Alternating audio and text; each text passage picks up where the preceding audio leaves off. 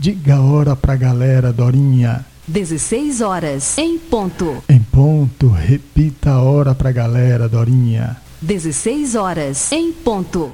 Web Rádio Maspa, Maspa, Maspa. Dudu, Dudu Xavier, o locutor que atende a gente pela web rádio. Alô, Cida. Alô, Tude. Tudo bem? Está, me, está me ouvindo bem? Estou te ouvindo muito bem. Tá. Está é, me ouvindo? Estou. Tá tudo tranquilo também pro lado de cá, viu? É, eu gostaria que você desse uma boa tarde para a galera. Deixa eu ler para você aqui as conexões que eu tenho nesse programa de hoje, né, para esse nosso bate-papo. Estamos ao vivo, não? Sim, estamos ao vivo com uma galera muito legal aqui. Eu vou falar para você os estados que estão conectados, porque é, são muitas cidades. Então, para a gente não, não perder muito tempo, eu estou aqui com o Ceará, né, especificamente no Juazeiro do Norte. Tem algumas cidades vizinhas também. Tem conexão da Paraíba, tenho conexão de Sergipe, tenho conexão do Rio Grande do Norte, da Bahia, tanto capital quanto interior da Bahia tenho lá do Mato Grosso do Sul, tenho do Rio de Janeiro, Minas Gerais, na capital de Belo Horizonte, São Paulo, capital e várias cidades do interior, e também aqui Santa Catarina, Paraná e Rio Grande do Sul. A galera que está curtindo aí o nosso bate-papo a partir de agora, dê uma boa tarde para eles, por favor. Nossa, que responsabilidade a minha. então, pessoal, pessoal do meu Brasil amado, né, tantas cidades aí do Nordeste que eu amo, Minas Gerais presente, eu sou mineira, sou nascida na cidade de Sabará, Mato Grosso, enfim. É uma honra para mim estar falando com vocês, tá? Eu sou a Cida Moreno, sou mineira natural de Sabará, vivo aqui na cidade do Rio de Janeiro e hoje estou tendo o prazer de participar do programa do Dude e estar podendo bater esse papo tão gostoso com vocês, que são os seus ouvintes. Então vai aqui todo o meu axé, todo o meu abraço, tá? E muito obrigado por vocês estarem participando desse momento. Muito. É uma honra, muito feliz pelo seu convite. Eu agradeço. Desculpe que eu interrompi aí, deu uma pequena falha, mas você falou que se sentiu honrada né, com o convite. Cida, a honra é toda nossa, viu? Nem, nem tente tomar essa honra de mim, por favor. mas mas deixa, deixa eu apresentar uh, agora oficialmente para a galera. É, Dude Xavier convida e Cida Moreno aceita o convite. Olha que legal, né? Ela que é atriz é uma parceria, né? Sim. É, é, ela que é atriz e professora de teatro, então ela vai contar a carreira dela para gente aqui. Eu preparei algumas perguntas, né? É, antes de mais nada, eu quero agradecer a Marisa Bittencourt, a sua prima, né? Que é nossa amiga aí do grupo da, da Web Rádio e já há mais de ano, né? Aqui com a gente na, na Web Rádio Maspa e ela fez essa ponte aí para você estar aqui hoje comigo, tá bom? Então eu fico muito feliz e agradeço muito a Marisa por isso, viu? É... Beijo aí para você, minha prima. Beijo para toda a família. Uma honra. muito bom. Seu nome é artístico, ele tem relação com a família, né? O, o, principalmente o Moreno, né? Não, Dude, é, deixa eu contar para você de onde vem esse nome. É. é, na verdade, o meu sobrenome é Moreira. Moreira. Mas Moreira, exatamente. Quando eu comecei minha carreira em 1982, na minha primeira escola de teatro em Belo Horizonte, na hora de decidir pelo nome artístico, é. é então, claro, eu peguei o, o, meu apelido, que carinhosamente as pessoas me conhecem, e o Moreira. É. Bom, durante cinco anos eu atuei com esse nome em Belo Horizonte, nas cidades do interior, onde eu fiz muito espetáculo.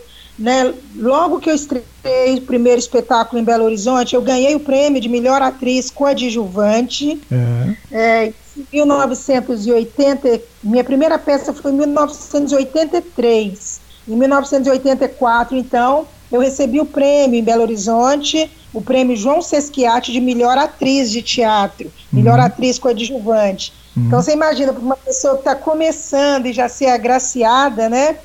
com esse prêmio, com esse reconhecimento. Então ali eu já decidi que eu estava realmente no caminho certo.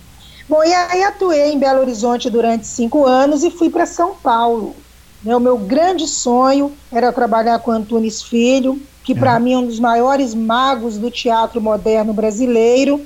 E eu fui então, me mudei para São Paulo, entrei na companhia do Antunes Filho, no CPT. E quando eu estava no Antunes, um dos, dos diretores dele veio falar para mim que eu ia ter problema com o nome Cida Moreira, porque já tinha a cantora Cida Moreira, ah, é uma tá. cantora muito reconhecida nesse meio por fazer performance também em teatro. E como ela já tinha chegado um tempo né, considerável antes de mim, então ia dar problema, duas Cidas Moreiras, né? Foi então que eu peguei o Moreno, né? É, Hoje em dia, eu para ser sincera, eu acho meio estranho, assim, porque morena é aquela coisa que não é preta, que não é branca, que fica no meio do caminho. Mas enfim, moreno é uma característica também do nosso povo brasileiro, né? Então, por ser muito próximo a Moreira, eu adotei esse nome então de Moreno. E aí ficou por um tempo Cida Moreno, uhum. até que no, no meio do meu percurso você deve ter encontrado aí também um Morenix Isto. com YX no final. Isto.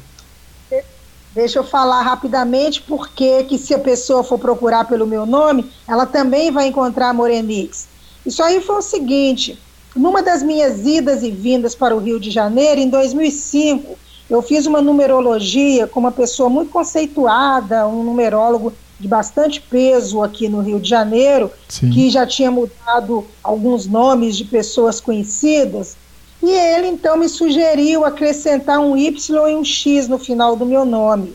Segundo o numerólogo, acrescentando o Y e o X ia dar um peso no meu nome que ia abrir os canais para o que a gente busca, que é o reconhecimento, a representatividade, ocupar todos os espaços nas, ar nas artes cênicas, né? Para televisão, para cinema.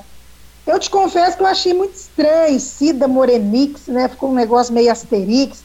Mas, enfim, como eu tinha pago um, um dinheiro considerável para fazer aquele, aquela consulta de numerologia, Sim. eu confiei, né? Confiei e resolvi é, é, bancar nesse nome Morenix.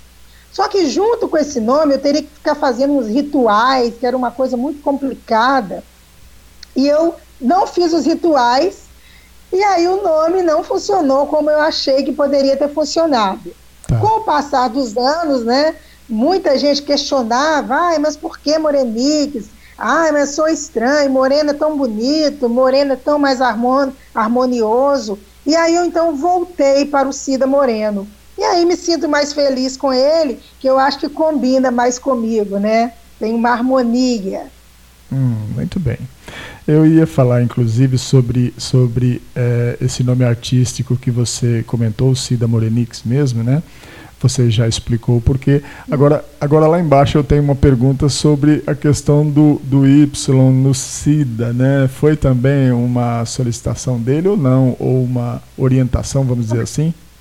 Não, isso aí, é, isso aí, esse SIDA com Y, ele sempre teve presente desde a minha primeira escola de teatro, porque eu achava o SIDA com I, eu achava meio pobre, assim, sabe? Achava muito comum, é. né? E no auge da juventude, do deslumbramento, de estar tá entrando na carreira de, atriz, eu achava que se colocasse um Y poderia ficar mais interessante.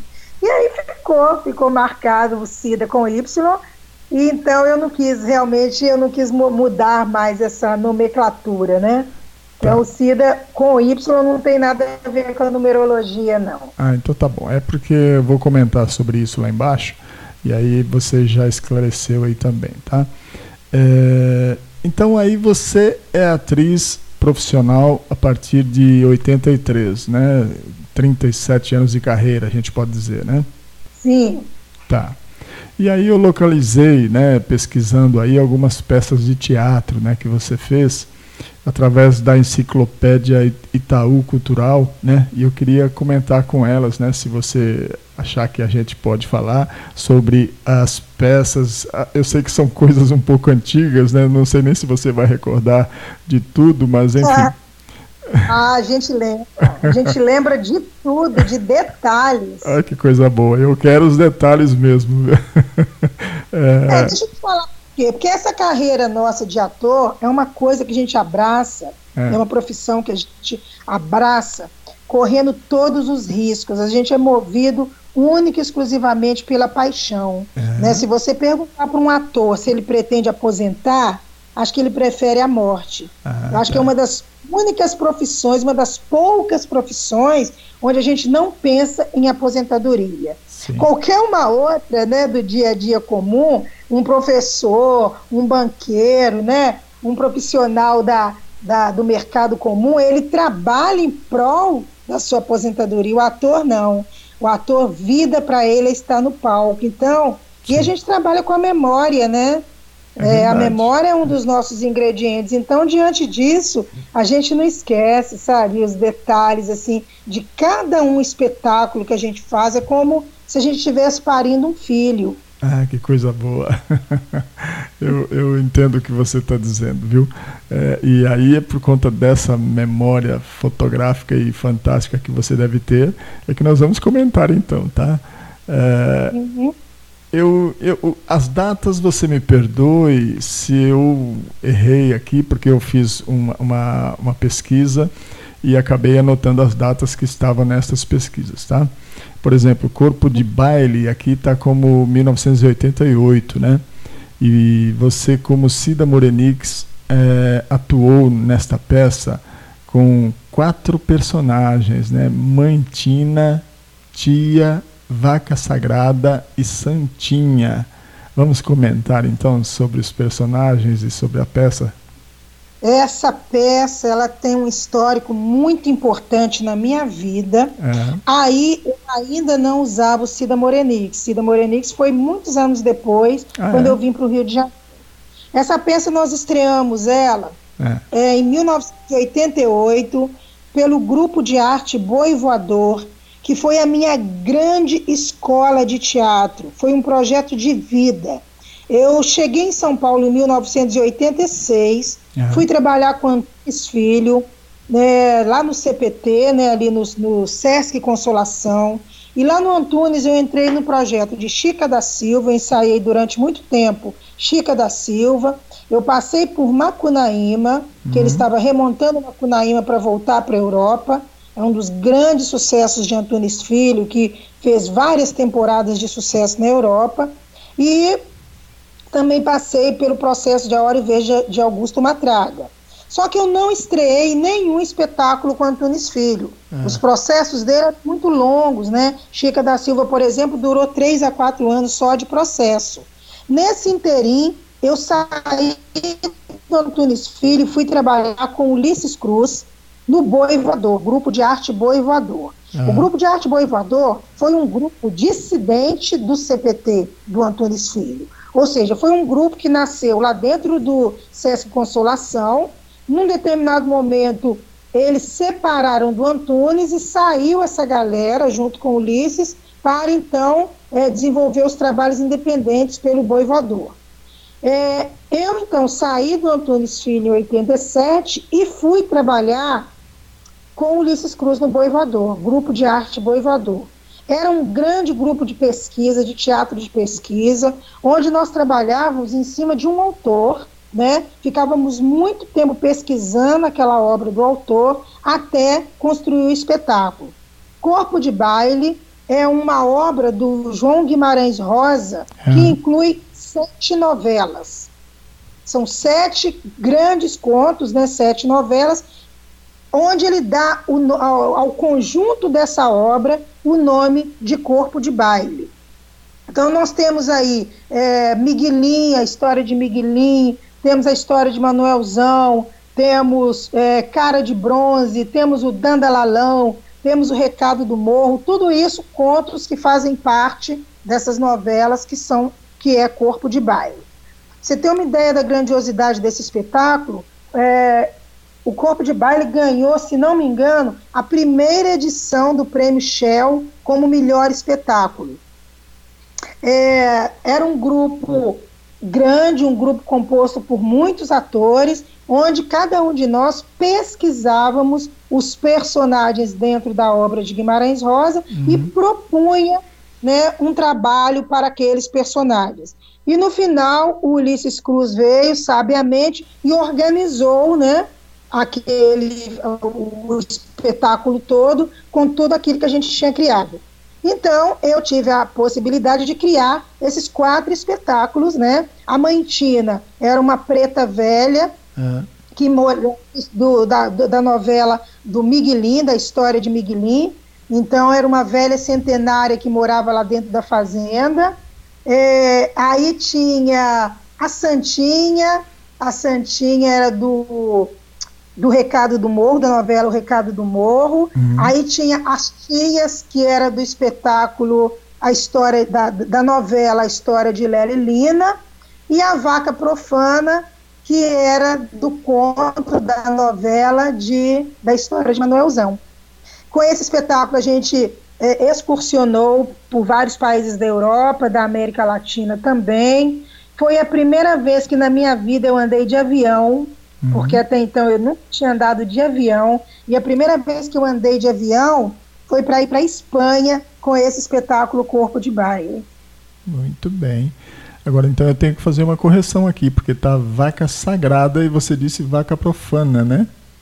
É, vaca sagrada, é isso mesmo, vaca sagrada. Ah, então, então, tá bom. é que como o texto não é meu, poderia ter havido um erro, né? Mas Ficou uma dúvida aqui, é, é, dúvida não, na realidade é uma curiosidade. Você falou das sete novelas, né, que, de João Guimarães Rosa, né? E, e elas, eram, elas eram apresentadas todas num espetáculo só? Não, não. Ah, tá. A gente fez assim, a gente é, criava cenas, pequenas cenas, uhum. né, de cada uma dessas novelas uhum. e que aí formou-se a conjuntura do espetáculo. Ah, okay. Entendeu? Então o espetáculo era formado por microcenas que a gente criou trazidas dessas das, novelas. Das sete novelas, ok. É, eu, é, já, eu já. Não era, o espetáculo ele não é, não tinha uma história linear. Tá. Né? Ele era muito imagético, foi um espetáculo muito construído a partir de imagens, onde a gente incorporou a linguagem do teatro-dança. Então tinha muita, muito corpo com música, né? muita simbologia, e não tinha uma linearidade, ou seja, não era um espetáculo com uma história que tinha princípio, meio e fim, eram ah. quadros. Ah, perfeito. Eu já estava imaginando o tempo de, de apresentação desse espetáculo, né? com sete, sete novelas sendo representadas no palco, né?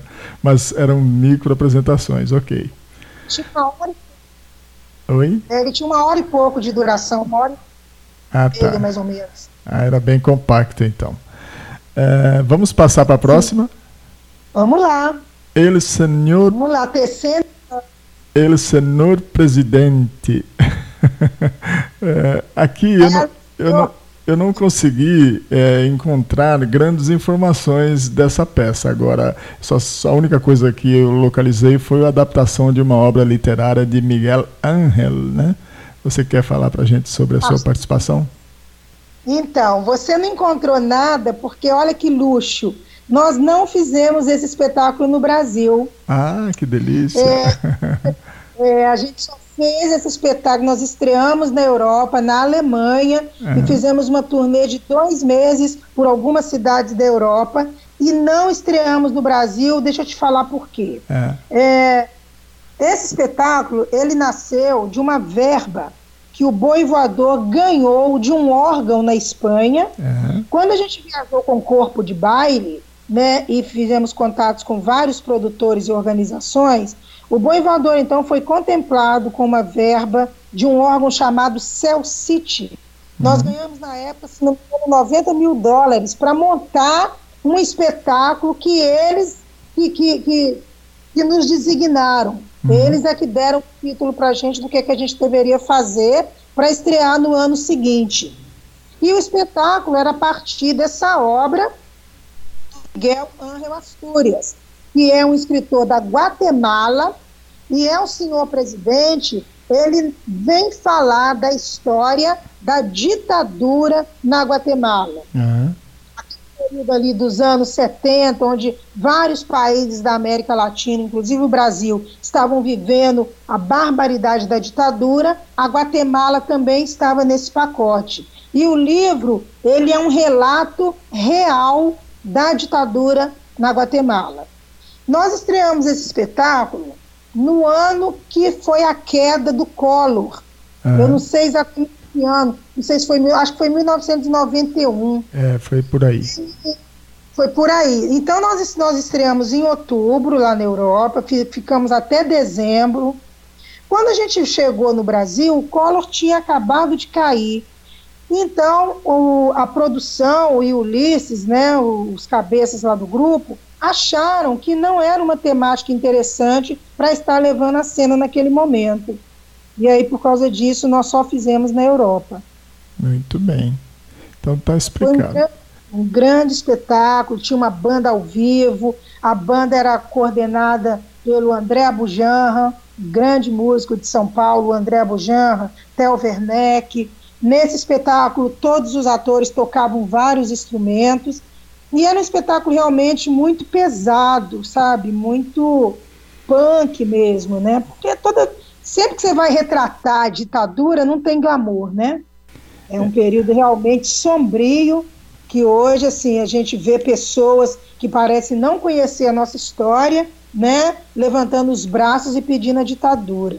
Então, assim, infelizmente, a gente que talvez não tenha, não teve acesso ou não conheça a história desse país e a história do que foi a ditadura. Não tem glamour, não tem refresco, é um período marcado por sangue, por tragédia, né, por crueldade, e a gente então não quis retratar a ditadura naquele momento que a gente estava reacendendo né, a democracia aqui no Brasil. Muito bem. Vamos falar de Doroteia, uma farsa irresponsável. Aqui está falando do ano de 1994. Aqui não consta o seu personagem, né? É, a sua personagem, na realidade, né?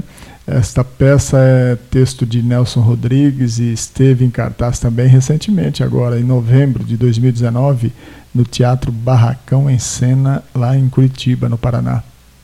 Então, essa peça já foi aqui no Rio de Janeiro, Ah, né, quando então tinha me mudado aqui para o Rio de Janeiro, e aqui no Rio, junto com outros atores negros, isso em 1993, nós fundamos a CIA Black Preto Produções Artísticas. Isso. O que foi essa companhia? Foi uma companhia formada só por artistas negros, Ah, né?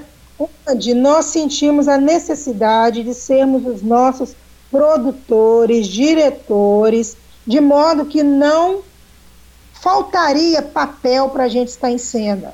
Porque o que, que acontece? Né? No Brasil, né, diante da hegemonia da, da população branca e elitizada, ah, o ator negro ele ainda fica à mercê de ter um papel que lhes caiba.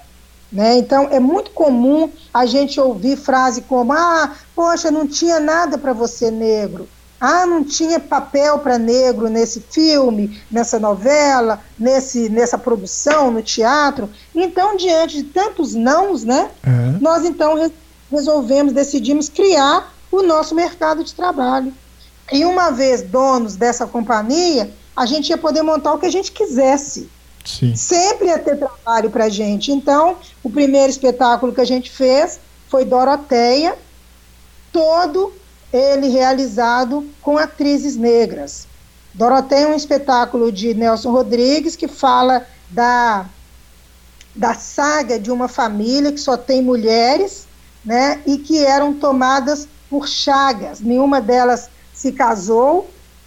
E, e essa das dores, né, por acaso, essa das dores, ela e sinceramente eu não lembro exatamente qual contexto, em qual contexto que a das dores nasce na peça, mas foi uma pulada de muro de uma dessas irmãs.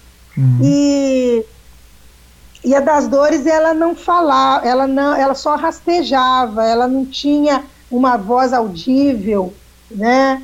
era um personagem muito, muito estranho, de difícil composição. É. E eu fazia essas dores, que era filha de uma dessas mulheres cobertas por chagas que não podiam se relacionar com homens. Ok. E a Doroteia, por que Doroteia? Doroteia era a única que não tinha chagas, tá? E que vem quebrar essa tradição dessa família. Era tida como uma pervertida, né? Era hum. uma ovelha negra ali dentro daquela família. ok. Vamos, vamos voltar aí na companhia Black e Preto, até porque eu, eu, eu tinha uma pergunta exclusiva sobre ela. Só para completar, já que você falou que é uma das, das fundadoras, não é isso, né? E... Fundadoras. Isso. E eu, eu queria saber se a companhia existe até hoje, se você ainda faz parte dela. Olha, eu não faço mais parte. Quando eu fui embora para Minas, isso em 2001, é, eu acabei me desvencilhando da companhia. Né? Os outros fundadores eram a Ileia Ferraz, que era minha parceira, é. É, e a companhia hoje, ao que me parece, é direcionada pela Ileia Ferraz, mas eu não faço mais parte da companhia. É, o que, que acontece? Hoje em dia, né, no século XXI, em 2020, nós temos aqui no Rio de Janeiro vários coletivos de, de, de, de negros, de, de pessoas negras, vários, várias é, companhias né, e, grupos de, de, formados só por atores negros, e que tem realmente ocupado a cena né, e se tornando protagonistas do teatro negro, sabe? Uma espécie de aquilombamento.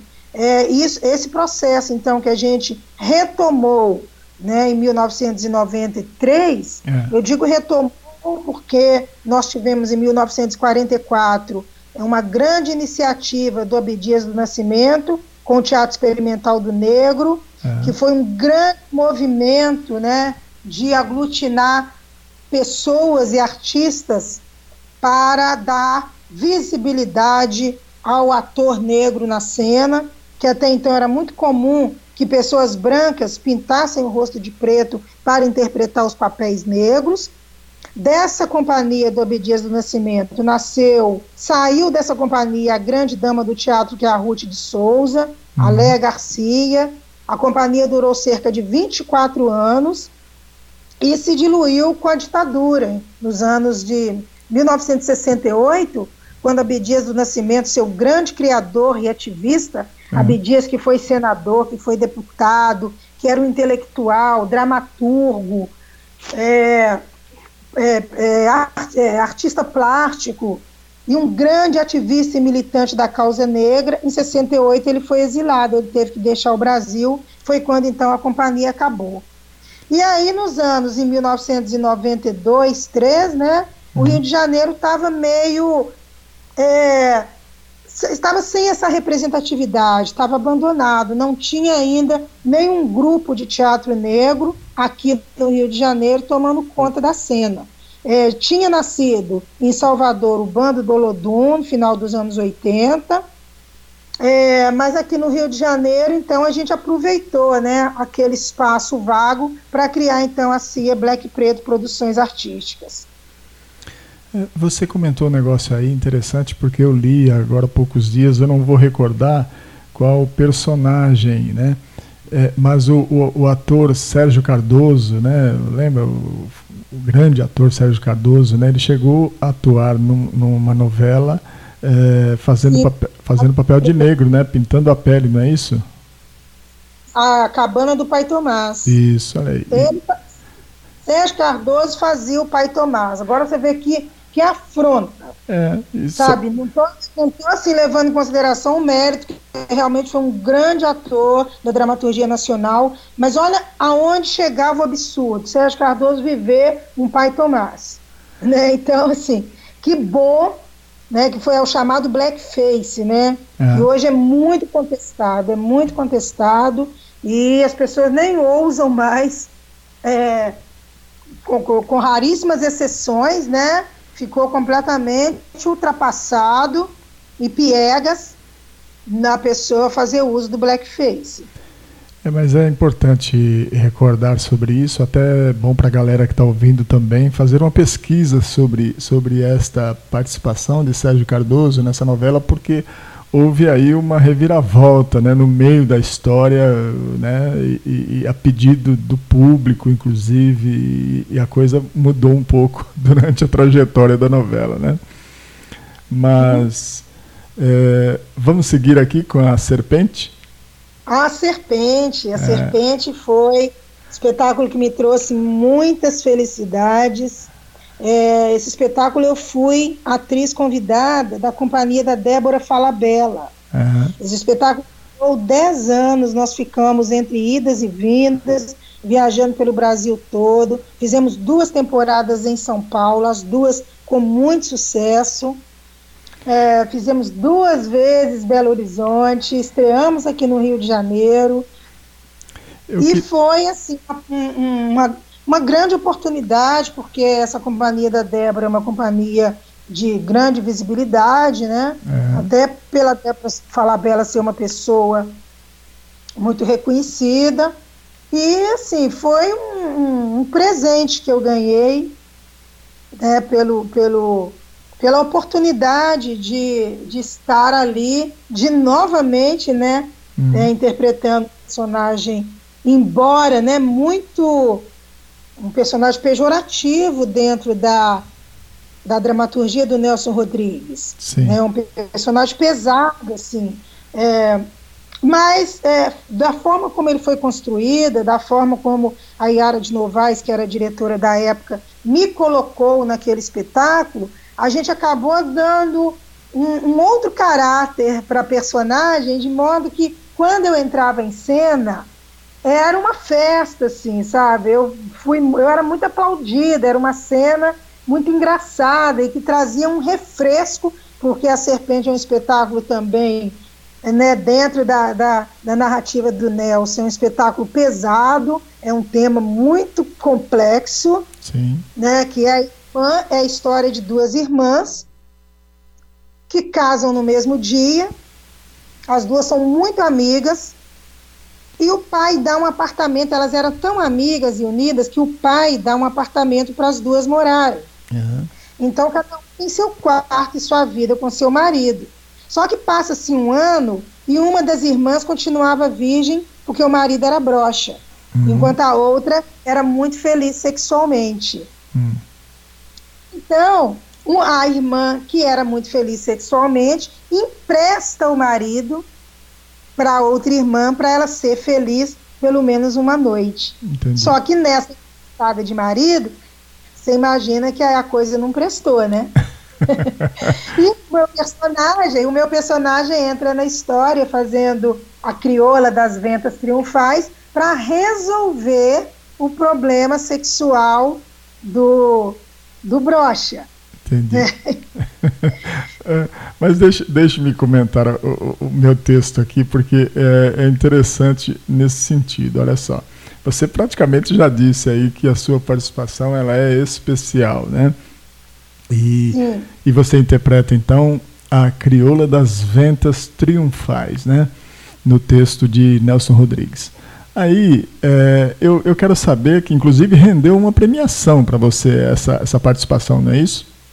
Não, não, eu não cheguei a ser, a ser premiada por esse espetáculo, não. Ah, não? Eu tive muito destaque, assim, de crítica, né? Mas esse espetáculo, ele ganhou premiação pelo cenário, ele ganhou o prêmio Shell de melhor cenário. Pois... Mas, dedic... infelizmente, premiada, não. No texto dedicaram uma premiação a você aí, por isso que eu comento, tá? É. Mas eu queria saber, é, com relação a essa participação especial, porque a gente pode relacionar isso a uma coisa muito boa e ou não, né? Ela, ela pode ser importante, né, o papel da personagem, então ela tem uma participação especial, né? Ou pelo, pelo fato dela ser uma participação curta, né, uma aparição curta do, do personagem, ela já não pode ser é, levada dessa forma de tão especial, né? Como é que você vê isso? É, porque você comenta que foi um presente para você essa participação.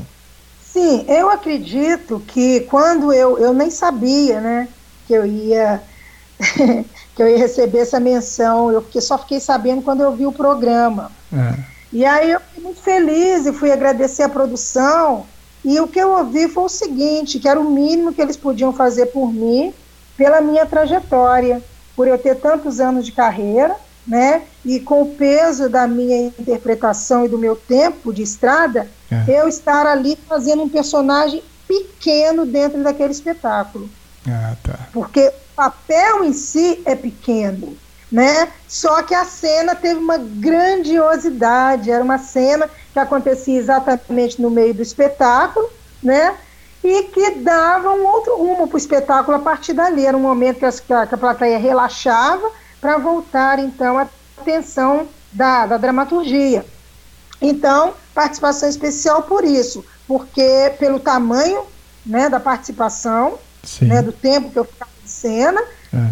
mas para fazer uma contraposição com o meu tempo de carreira. Ou seja, era uma atriz com uma certa maturidade, com um tempo de estrada e que veio fazer uma participação especial nesse espetáculo. Ok. Mas eu acredito que até em função também do que. Qual foi a, a diretora que você comentou no começo que, que, que fez com que o, pa, o, papel fosse, fosse importante né, na sua apresentação? Então, aí eu falei que é, a direção é da Yara de Novaes, Sim. que é uma grande e reconhecida diretora do teatro contemporâneo de São Paulo. A Yara é mineira, mas é radicada em São Paulo muito premiada, já recebeu vários prêmios Shell. E quando eu entrei no espetáculo, eu entrei quando o espetáculo já estava em processo. E ela me chamou para a gente conversar sobre e de que forma que a gente poderia subverter aquela ordem, né, de não ser simplesmente o papel tal qual o Nelson Rodrigues tinha escrito ali. E aí a gente criou uma cena linda, onde eu entrava deslumbrante, sabe? Uma cena só para mim, uma luz linda, um figurino lindo, dançando funk com muita sensualidade, hum. né? E essa pessoa que era o Délcio, que era a pessoa que eu ia seduzir, em vez de ele ser aquela pessoa que ia, é, que ia usufruir do meu corpo, ele se torna um joguete na minha mão. Muito bom. Eu acho. Eu acho até que tem que deixar um pouco mais de curiosidade agora no público que está ouvindo aí, para eles procurarem, assim como eu fiz. E, eu e... Se não tiver em cartaz, vão ler. A peça é curtinha, o espetáculo durava uma hora cravado. É. Né? E é muito interessante, muito. E, e, eu li exatamente a sua participação, né, como crioula das ventas triunfais, tá? Então é, é isso que também faz a gente comentar a respeito, né? É, vamos mudar para o monólogo Eu Amarelo, Carolina Maria de Jesus. Né? Você vive a autora do livro Quarto de Despejo, uma das mais importantes escritoras negras da literatura brasileira. Carolina nasceu em 1914 e faleceu em 77. Superou a miséria e foi traduzida para 13 idiomas. Olha aí que bacana, né? é, dramaturgia de Elisandro de Aquino e direção de Isaac Bernard. Fale pra gente aí desse trabalho um pouquinho, por favor. Então, Carolina é a minha, a minha paixão, né? É. é, é o espetáculo de maior responsabilidade que eu já interpretei na minha vida, porque trata-se de um personagem real, trata-se de uma das nossas maiores representatividades de mulher preta, de mulher negra. É e Carolina foi a maior, maior, eu estou falando a maior, o maior best-seller desse país, a maior escritora negra do século XX. Né? Uma mulher que estudou só até a segunda série primária e que, quando lança Quarto de Despejo, o seu primeiro livro, se tornou o maior best-seller. Né? Em pouco mais de uma semana, esse livro vendeu 10 mil exemplares. Uhum. Isso em 1970. É, isso eu estou falando de uma época que o Jorge Amado, que era a grande estrela da literatura nacional, vendia cerca de 500 exemplares. Carolina vende 10 mil exemplares. Cortou justo na hora que você falou o ano, eu entendi 70, é isso mesmo? 1960. 60, ok. 1900, lança o livro em 1960. Tá. O livro, Quarto de Despejo está completando 60 anos esse ano. E Carolina, para quem não conhece, ela foi descoberta, ela era favelada, né? sobrevivia para sustentar os seus filhos, catando ferro e papel no lixo. Uhum. Todos os dias vivia na favela do Canindé, era uma favela de, de tábua, né? Que ficava ali na região do Rio Tietê, onde é hoje o terminal rodoviário Tietê. Uhum. E é, Carolina, assim, a vida dela é marcada pela fome e pela miséria. Essa mulher saía todos os dias, com frio, com chuva, com, com o tempo que fosse, com aquele frio de São Paulo, descalço, porque muitas vezes ela não tinha calçado, para catar papel e ferro, vender aquele material uhum. para conseguir comprar comida diária para os seus filhos. Então, eu não estou falando de uma pessoa que conseguia estocar alimentos. Todos os dias ela tinha que sair para conseguir o seu alimento diário.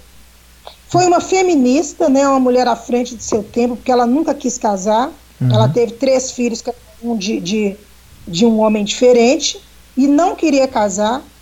E o que salvou Carolina de enlouquecer por causa da miséria e da fome foi a sua paixão pela literatura.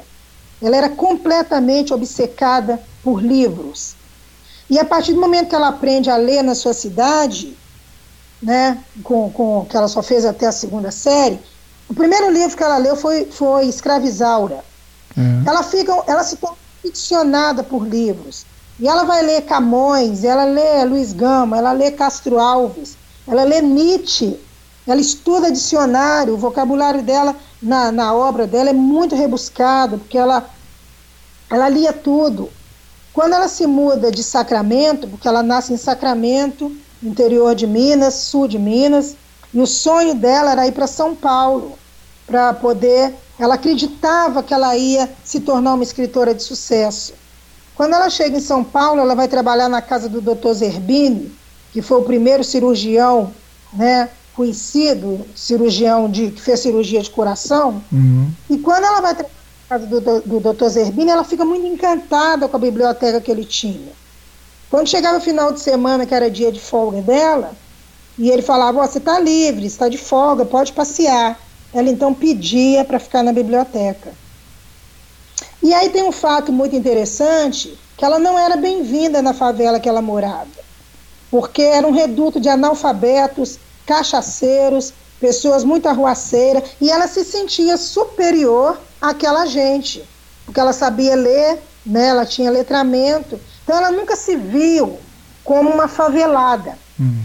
E era um lugar que aconteciam brigas constantes, né? Brigas da vizinhança, a rádio patrulha era constantemente chamada e ela ameaçava os, os, os moradores da favela que ia colocar a história deles no livro que ela estava escrevendo.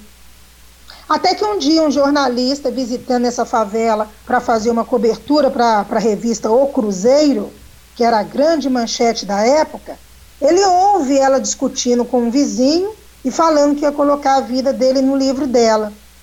Ele então se interessa por aquela mulher, vai até o barraco dela, chega lá, ela apresenta para ele os manuscritos desse livro diário é, do, do, do quarto de despejo, né? Porque o quarto de despejo nada mais é que o diário de vida dessa mulher. Ela escreve esse diário de 1955 até 1960. Hum. Todo dia narrando uma história dela e da vida dela ali naquelas condições. Então, quando Aldalho Dantas, que é o nome desse jornalista, aparece lá na favela, né?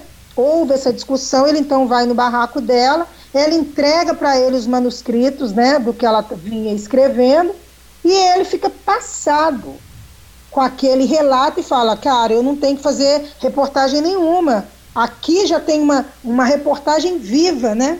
E promete para ela que ele ia fazer de tudo para conseguir publicar o livro dela. E aí ele consegue publicar dois, um ou dois anos depois. O livro vira esse sucesso, é traduzido para cerca de para é, cerca de 13 idiomas Uhum. e vendido para mais de 80 países. Até hoje, Carolina é muito conhecida e estudada fora do Brasil. Carolina deixou cerca de 5 mil manuscritos, né? ela publicou outros livros depois.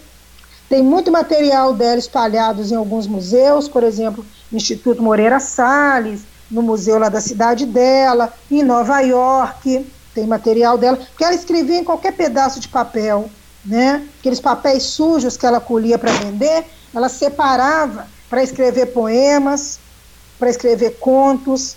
Ela, depois que ela se torna famosa com o lançamento do livro, É. ela grava um LP com músicas dela. Esse LP, para quem quiser conhecer, é só no- ir no YouTube pedir músicas de Carolina. Vocês vão encontrar lá várias, ela cantando. E a- o trágico disso, né, é que a carreira dela, ela, ela acende, mas depois ela volta praticamente para o mesmo lugar. Carolina, por causa da ditadura, ela foi completamente esquecida, apagada, né? E ela então, no final da vida dela, ela consegue comprar um pedaço de terra em Parelheiros, que fica a poucos quilômetros fora de São Paulo, Sim. e ela morre lá, completamente esquecida.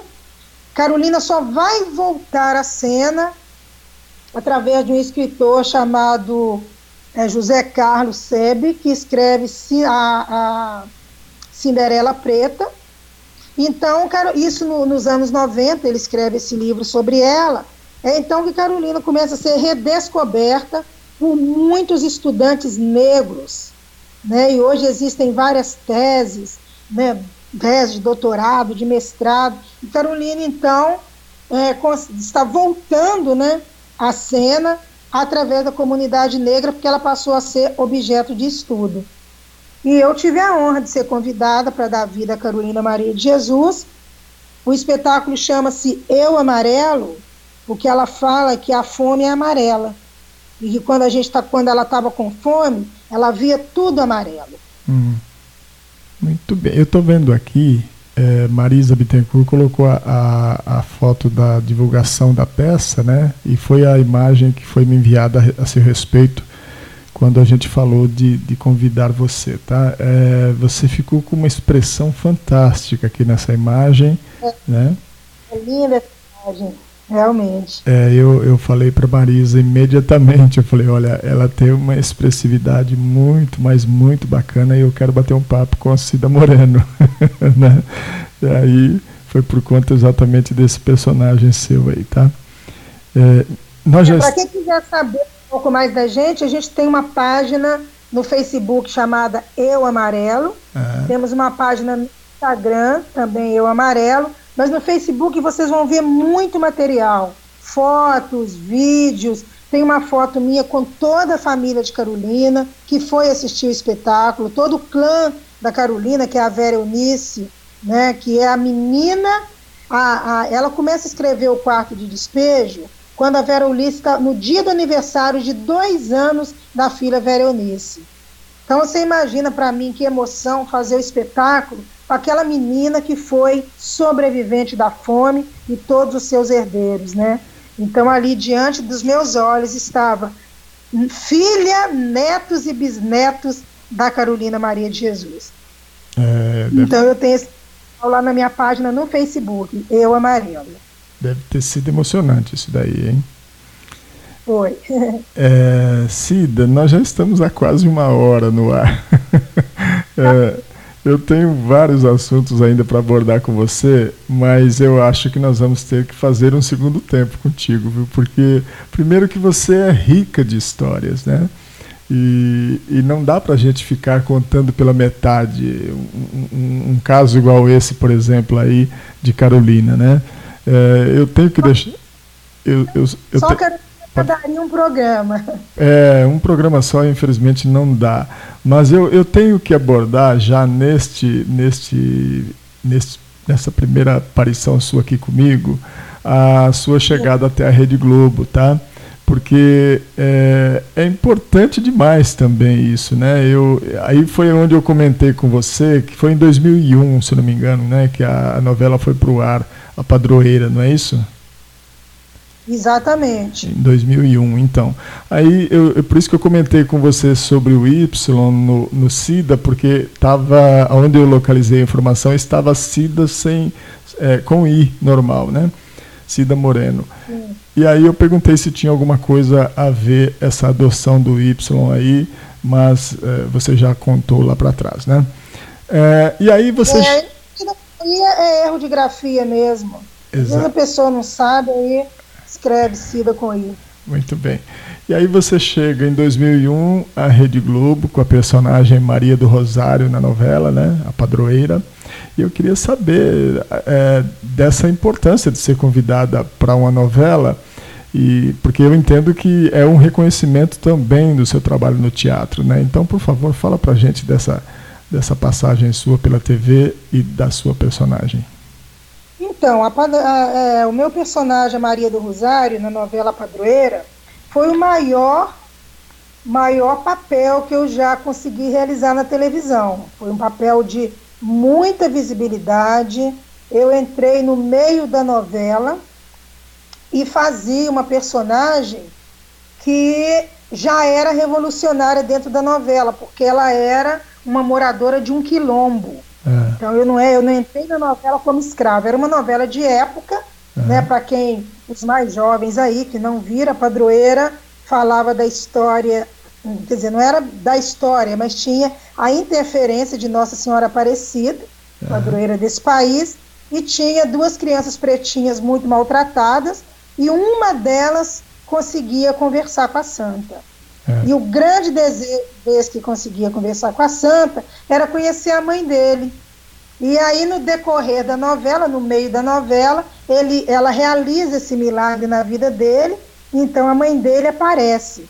E em que contexto que o meu personagem entra? Ele entra para. A, Maria do Rosário entra na novela para rever a sua fortuna que estava sendo usurpada pelo personagem da Elizabeth Savala. Hum. E aí foi muito, era muito interessante porque eu já eu entrei para colocar a Elizabeth Savala, que era uma grande vilã, o personagem dela, é. naquele lugar que a plateia brasileira queria ver, queria ver aquela mulher pagar por tudo aquilo que ela fazia com as crianças. Que então ótimo. eu entro de cá, né, fazendo a, o personagem da Imaculada, que era o da Elizabeth Saval, colocando ela como a minha mucama, como ah, a minha escrava. Tá. E essa, ela foi às seis da tarde. Eu já tinha é, marcado a minha entrada na Rede Globo. No, é, eu fiz a novela em 2001. É. Em 1998, eu fazia parte, fui contratada na Globo para fazer o seriado Mulher, que era a espécie de um plantão médico que tinha a, a Eva Vilma e a Patrícia Pilar isso, como médicas, né? Isso, essa é. série. Eu fazia a enfermeira da Patrícia Pilar. Eu fiquei contratada dois anos, era um papel pequeno, mas eu estava sempre ali né, e era contratada. Sim. E aí depois tem essa oportunidade para viver então a Maria do Rosário na Padroeira. Foi um espetáculo que causou muita comoção, porque o público é, vibrava, torcia muito por ela.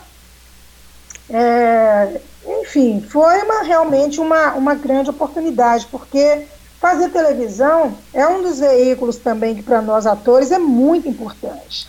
Né? Primeiro que é um outro veículo, né? é uma outra linguagem e, e, a, e a visibilidade, né? tudo muda quando você está fazendo uma novela, é impressionante, sabe? O mundo te passa a te reconhecer, né? só de você estar tá ali com a cara. Então, e sem dúvida alguma, abrem muitas portas. Muito bem, eu, eu fico feliz é, até porque a gente comentou de outra, outras personagens, né, outros personagens também, e que para chegar nesse ponto aí, como você está falando, é, sofreram muito, né? É, como a gente comentou do, do caso do Sérgio Cardoso, nós tínhamos com certeza muitos atores negros na época que poderiam fazer o pai Tomás, né? Sim. É, mas eram invisíveis, né? Nós, negros, nós negros, até hoje, Odude, é. nós somos muito invis, invisibilizados. Tá. Invisibilizados sabe? Eles, a gente vive uma sociedade extremamente racista, né? É um racismo que está nas estruturas, nas entrelinhas, sabe? Onde as pessoas nem se dão conta que são. Se você perguntar para a sociedade brasileira quem é racista, ninguém é, é. Porque é tão feio ser racista que ninguém é, né? mas ninguém abre mão dos seus privilégios. E se você perguntar para a sociedade branca se ela queria por um dia estar no lugar de nós pretos, ninguém também quer estar. Porque a gente é excluído, a gente é marginalizado, nós ocupamos os piores lugares nessa sociedade. E para a gente conseguir alcançar um degrau é com muito esforço. Porque desde o momento que a gente nasce, a gente já tem a gente já começa a combater o racismo nessa sociedade e a gente tem que brigar pelo nosso espaço. Então, até hoje, século 21, né? Isso não precisa nem de eu aprofundar, é só as pessoas verem o que está acontecendo, como que continuam matando os nossos jovens e as nossas crianças. Sabe? A gente é alvo, né? Nós somos a pele alva e o público alvo da polícia que tem um projeto de exterminar a população negra. Nós somos a população de rua desse país. Nós somos a população carcerária, nós somos a população do hospício. Nós não estamos representados no Congresso Nacional, naqueles que ditam a ordem desse país. Nós não somos representantes na economia desse país. Nós não somos donos de banco, de supermercados, de empresa aérea, então, na arte não é diferente. Para a gente alcançar o mínimo de visibilidade de espaço, são muitos leões ao longo da nossa vida que a gente tem que matar. Muito bem. É, é, eu, eu tenho que ouvir você com muita tristeza quando a gente escuta tudo isso que você comentou, né? porque eu tenho um convidado agora que ele vai vir segunda-feira bater um papo comigo, não, não, sei se você o conhece, Oswaldo Faustino. É, ele comenta uma coisa que realmente é muito, muito interessante de você prestar atenção. Né? É, eu, eu, eu, fui apresentado para ele como sendo um jornalista branco, né? É, e queria chamá-lo para falar de arte e cultura. E eu disse, eu falei, Oswaldo, eu tenho que fazer do, duas correções aí que é a seguinte: primeiro, não sou jornalista, tá? Segundo, eu não sou branco. É, se você me apontar um branco aí na rua, legítimo, né, genuíno, né? Aí eu, aí eu, pronto, aí eu posso mudar de ideia porque você está me apontando. Mas é, eu tenho as minhas raízes africanas, né? Minha avó é filha de escravos, minha mamãe está aí ouvindo o nosso bate-papo também, ela pode atestar isso, né? Então, é, eu não tenho a, a, a, legitimidade branca na pele, jamais teria. E eu acredito que a nossa população brasileira não tem. Né? Então, ele, uhum. ele falou assim: Olha, é, você me fez lembrar de Chico Buarque, que ele disse assim: se tiver um branco genuíno no Brasil, ele é filho da Xuxa com o goleiro Tafarel da seleção brasileira. Fora isso, fora isso, não existe nenhum branco, todos são descendentes africanos. Então é, é triste quando a gente sabe que tem essa coisa realmente né, da, da, desse preconceito contra a, a raça negra, a raça preta, né?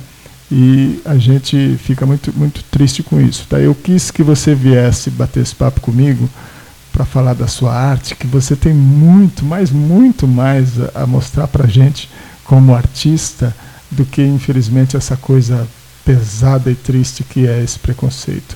Eu fiquei muito feliz de receber, fiquei muito, mas muito feliz de receber você. Tem mais coisas para a gente falar, mas eu, nós já vamos entrar aqui na nossa parte final, que eu comento é, que você deveria fazer alguma apresentação de alguma coisa ao final do nosso bate-papo. e você ia declamar um poema, depois você trocou por uma música, né? Você trocou pela música Sorriso Negro com Dona Ivone Lara. E aí eu perguntei para Cida Moreno por que da escolha da música, né? E aí ela me respondeu exatamente assim: O motivo é toda a matança do meu povo negro. E apesar de todo o ódio do branco, entre aspas, né, em cima de nós, guerras, escravidão, perseguição e matança até os dias de hoje, não fomos contagiados. Soubemos transformar ao longo de quase 500 anos todo o nosso sofrimento em amor e arte. Esta música nos representa.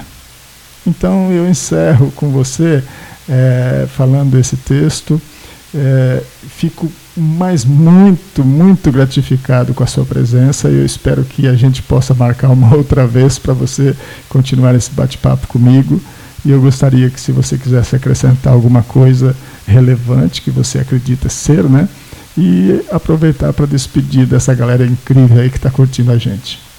Obrigado, gente, para quem ficou aqui até agora ouvindo tantas histórias, né? Isso nada mais foi que uma contação de história de mim mesmo. Obrigado por essa grande oportunidade, Dude. É sempre muito bom a gente poder estar tá relembrando as nossas memórias, né? E saber que a gente, apesar de todos os pesares, que a gente a gente vence, né? A gente consegue vencer racismo, barreiras, os preconceitos. Se a gente tiver um propósito e acreditar no nosso sonho, a gente consegue driblar, né? Todas as barreiras, dificuldades que são colocadas na nossa vida. Então, eu me sinto muito vitoriosa por, essas, por essa trajetória, por esses 37 anos de dedicação à arte. É, queria falar para as pessoas, se alguém quiser saber um pouco mais de mim, eu estou lá nas redes sociais como Cida Moreno, com Y, tá? No Instagram eu estou como Moreno, underline Cida, e eu também tenho uma página onde eu escrevo, que eu dou o meu olhar sobre espetáculos de teatro negro chamado Cafuné na Cena Preta. Cida Moreno comenta Cafuné na Cena Preta. E é isso, meu povo. Eu vou encerrar então aqui essa participação, agradecendo a cada um de vocês, agradecendo mais uma vez o Dude por essa grande oportunidade. Quero deixar bem claro, gente, eu não sou cantora tá? Eu canto nos espetáculos quando tenho uma oportunidade. Então, eu sou uma atriz que canta. Então, qualquer deslize aí, vocês me perdoem, porque mais do que eu ter uma voz assim, né? É, tão. que eu poderia, uma, uma voz maviosa, né? É, é, eu, que, é muito mais a mensagem da letra que eu quero deixar para vocês. Tá bom? Podemos ir, Dude? Sim, sim. Olha, eu fiquei muito feliz mesmo com a sua participação. E eu tenho um recadinho para você aqui, tá? A Marisa diz assim: Beijos, prima. Te espero aqui em casa com aquela comidinha caseira. Ótimo.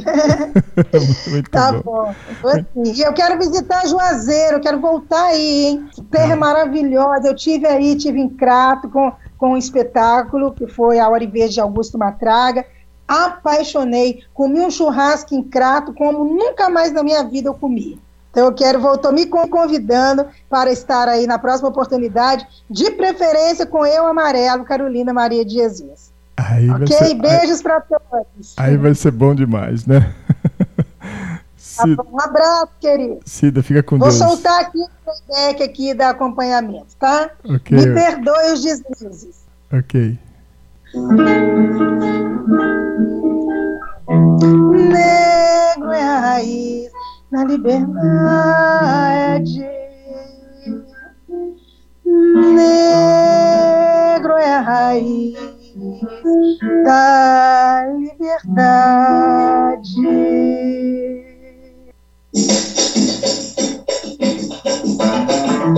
Um sorriso negro, um abraço negro, traz felicidade. Negro sem emprego, fica sem sossego. Negro é a raiz da liberdade, um sorriso negro, um abraço negro, traz felicidade. Negro sem emprego, fica sem sossego. Negro é a raiz da liberdade, negro é uma cor de respeito, negro é inspiração, negro é silêncio, é luto, negro é a solidão, negro que já foi escravo, negro é a voz da verdade, negro é sorriso, amor, negro também é saudade, um sorriso negro, um abraço negro, negro, negro, traz felicidade, negro sem emprego, fica sem sossego. Negro é a raiz da liberdade, um sorriso negro, um abraço negro, negro, negro, traz felicidade, negro sem emprego, fica sem sossego. Negro é a raiz da liberdade. Negro é a raiz da liberdade. Negro é a raiz da liberdade.